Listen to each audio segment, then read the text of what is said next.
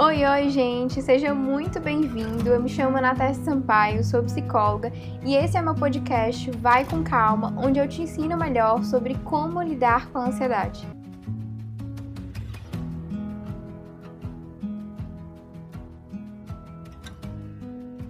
Se tem uma coisa que as pessoas foram ensinadas de forma errada, é o conceito que elas têm sobre viver a ansiedade, sobre ter ansiedade.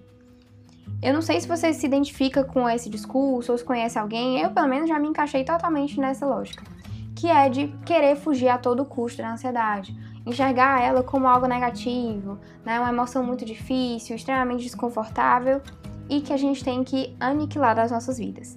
Nesse primeiro episódio, eu vim justamente te explicar um pouquinho melhor sobre a importância dessa emoção e o porquê que fugir dela talvez não seja a melhor solução. Vamos junto?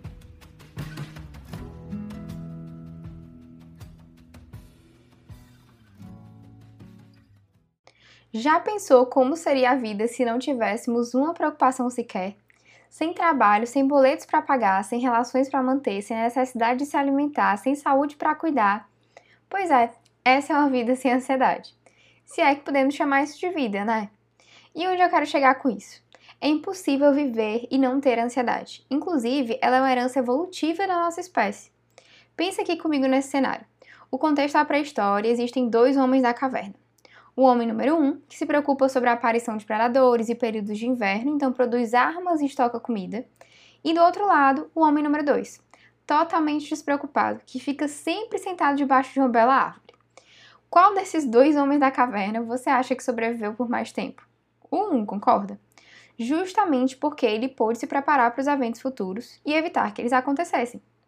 A verdade é que nós somos derivados desse homem da caverna tipo 1 e herdamos a ansiedade dele. Até hoje, nós precisamos dela para poder sobreviver aos problemas desse mundão cheio de coisa para dar conta. Nesse momento, você deve estar se perguntando: tá, Natasha, entendi, mas a ansiedade me atrapalha demais, o que, que pode estar acontecendo? E aí eu te respondo: talvez o seu alarme está funcionando, mas na hora errada. Deixa eu te explicar melhor essa lógica. Imagina comigo três situações. Na situação 1, um ladrão tenta roubar seu carro e o alarme não toca. Na situação 2, uma folha cai sobre seu carro e o alarme toca. E na situação 3, um ladrão tenta roubar seu carro e o alarme toca. Em qual dessas situações o alarme cumpriu sua função de alerta? Qual que você acha? Bom, na 2 e na 3 ele cumpriu sua função, já que ele alarmou, concorda? Na 1 havia uma ameaça, mas ele não conseguiu detectar. Isso é um grande problema. Tinha que ter alarmado. Agora vamos lá. Na situação 2, o coitado do dono do carro vai correr e se desesperar sem necessidade, já que era só uma folha. A única situação em que fazia total sentido o alarme tocar era a 3. O alarme agiu perfeitamente, tendo em vista que era uma ameaça real e pôde avisar o dono para que ele tomasse a providência necessária. O alarme do carro nada mais é do que a nossa ansiedade. Não podemos e nem devemos viver sem ela, mas também não tem a necessidade dela alarmar por qualquer coisa. É por isso que o grande problema está em não conseguir fazer as pazes com a ansiedade, ou seja, quando ela passa do ponto e faz a gente interpretar uma folha como um ladrão, se é que me entende. Quando isso acontece, é como se ficássemos em constante estado de alerta, o que baixa nossa energia, causa insônia, crise e pensamentos acelerados. E o maior erro que eu já cometi e que vejo diversas pessoas cometendo é lutar contra a ansiedade. Por esse motivo, o primeiro passo para conseguir regular essa emoção é aceitá-la. Exatamente, aceitá-la. Não tem como. Sabe aquela regra assim? Se você não pode com ela, junte-se a ela. É mais ou menos isso. Quanto antes você aceitar que a ansiedade faz parte da sua vida, mais cedo você vai aprender a lidar com ela, pode ter certeza. Ah, Natécia, mas e se eu aceitar? Ela não vai tomar conta de mim? Você deve estar passando por isso pela tua cabeça agora. E aí eu te respondo: e lutar contra ela tem te feito superar alguma coisa?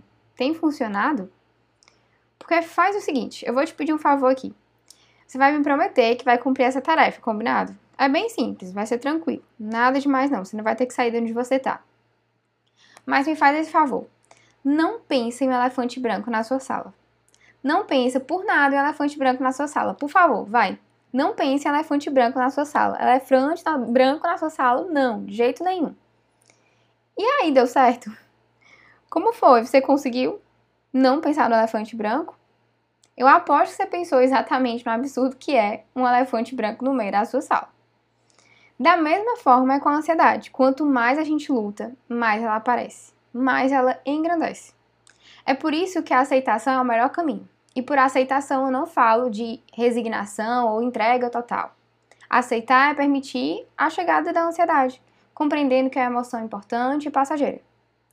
Então vamos fazer um combinado? Da próxima vez que a ansiedade bater a sua porta, você vai abrir, permitir ela entrar e observá-la indo embora, como se fosse uma nuvem. Você é o dono do carro. É uma terceira pessoa observando a situação. Por isso, você escolhe se vai responder ao alarme ou não. Porque vamos pensar na situação anterior.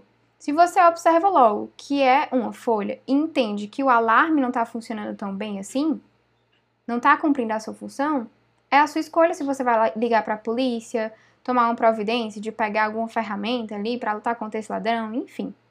Certo? Então, quem está no controle é você.